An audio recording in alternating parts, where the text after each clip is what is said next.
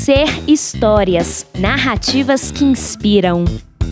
Pequenos autores, navegando entre mitos e lendas das ilhas que bailam. Esta é uma história de Paulino Rocha Barbosa. A pedido da diretora, o professor Paulino Rocha Barbosa elaborou uma oficina de incentivo ao hábito da leitura crítica e reflexiva com os alunos do quinto ano da Escola Municipal Vila Progresso, localizada no arquipélago de Bailique, distrito de Macapá, no Amapá. O objetivo era prepará-los para os desafios do próximo ciclo de estudos em outra instituição. No diagnóstico, Paulino percebeu que eles não se interessavam pelo acervo de literatura infantil e infanto-juvenil da escola, mas lhe pediam que contasse histórias semelhantes às que ouviam dos familiares. O desafio, então, voltou para os alunos teriam de pesquisar e recriar as narrativas que conheciam da comunidade sobre pescadores e agricultores, a floresta e os rios, para que outras pessoas pudessem ter acesso a esse patrimônio imaterial, contido na memória dos mais velhos, repassado oralmente de geração em geração.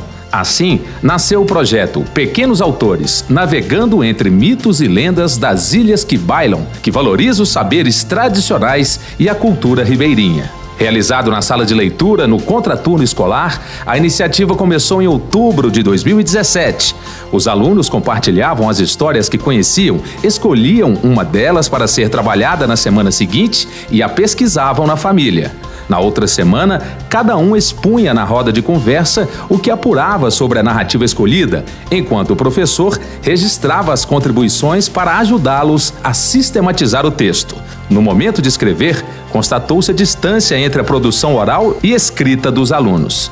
Então, eles levavam o texto para ser corrigido em casa e lido com a ajuda da família. No encontro seguinte, o professor apontava os erros gramaticais e ortográficos para cada aluno, que os resolvia ao reescrever a história em uma cartilha individual, confeccionada para o projeto. O estudante também criava a ilustração e dava um título para sua produção. Na aula seguinte, realizava-se a leitura em sala para cada um socializar sua história com os colegas.